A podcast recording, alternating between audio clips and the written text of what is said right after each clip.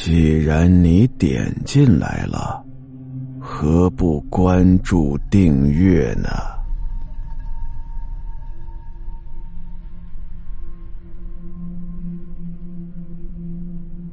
说完呀，也不等王强说什么，他起身就走，三步两步来到大门口。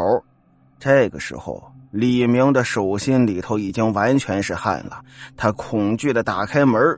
就在他临出门的那一刻，他又扭过脸去看了一眼坐在沙发上的王强。他发现王强脸上的皮肉开始慢慢的脱落，吓得李明一个箭步就冲出了房门。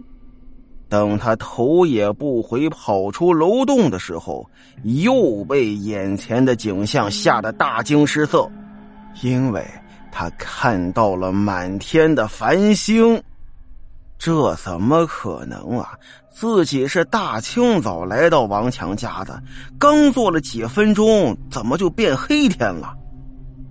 李明这个时候恐惧的朝着王强家的窗户上看了一眼，他看到他们一家四口人就站在窗户前一动不动的看着自己。李明吓得撒腿就往家跑啊！一回到家，李明一屁股坐在沙发上，瞪着两只恐惧的大眼睛，不停的喘着粗气。他无法相信自己眼前看到的一切呀！李明越想越害怕，于是他赶紧拨通了一个电话，是给他女朋友打过去的。喂，亲爱的，你你告诉我，现在是白天还是晚上？几点了？这是？哎，李明，你今天怎么回事？这一天了，打电话也不接，你去哪儿了？哎呀，去哪儿了？先不说，你先告诉我，现在几点？是白天还是晚上啊？不是，你怎么回事啊？新闻联播刚播完，你说是晚上还是白天啊？而这个时候，李明的脸色越加的苍白，声音都抖起来了。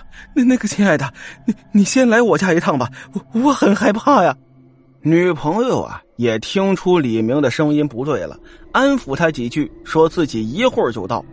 李明呢，又把家里所有的灯都打开了，自己呢又钻到被窝里去，蒙着头，身上是瑟瑟的发抖。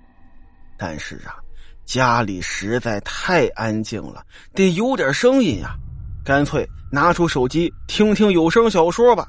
一打开播放软件我的个妈呀！听见南渠在讲鬼故事，讲的那个真呐，就好像自己身边有鬼一样，可吓坏了。不行啊，现在还是换个口味吧，听个流行歌曲吧。拿出手机软件开始找歌，一点播放键。一声凄厉至极的鬼叫声从他手机里就传了出来，可把李明吓坏了，一翻身从床上就摔到地上了。与此同时，门外传来了敲门声，李明哆哆嗦嗦的来到门口，通过猫眼往外一看，是自己女朋友。这下呀，心才稍微放了放，他把门一打开。发现外边没人，那那亲爱的，你你在哪儿呢？李明几乎是带着哭腔的喊着女朋友的名字，但是无论他怎么喊，四周就跟死一般的沉寂。突然之间，一阵猛烈的阴风呼的一下就照着李明就吹了过来，吹的李明几乎是魂飞魄散呐，吓得李明赶紧把门关上。并且呀，还哗啦哗啦的把所有的锁都上上了。等这一系列的动作都做完了，李明就感觉到自己裤裆里头挺凉的，刚才吓尿了。哎呀，没办法呀，李明又来到了卫生间。等他把卫生间的门拉开的那一刻，他恐惧的几乎是猛地往后弹了出去，摔在了地上。因为就在马桶上坐着一个披头散发、穿着大红色旗袍的无脸女鬼，女鬼慢慢的站了起来，她晃了晃全都是头发的脑袋，慢慢的向李明走了过去。此时的李明脑袋都快炸了。然而，那个女鬼却站在离他三米远的位置停了下来。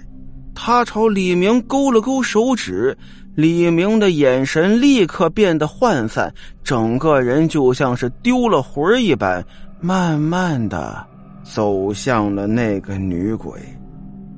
就在第二天，大年初二，警方接到了一个奇特的案件。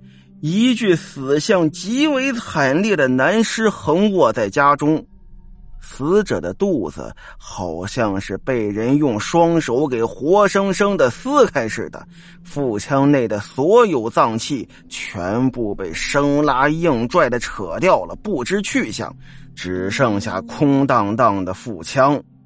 这是一起非常凶残的杀人事件呐！警方派出了一老一少。两位出色的警员来调查这起案件。经过调查得知，李明昨天去过王强的家里，于是这老少两位警察呢就来到了王强的家。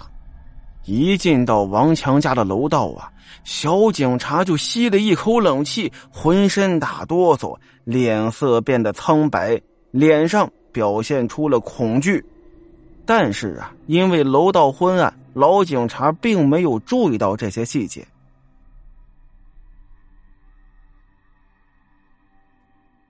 好了，今天的故事到这儿，咱们下集再见。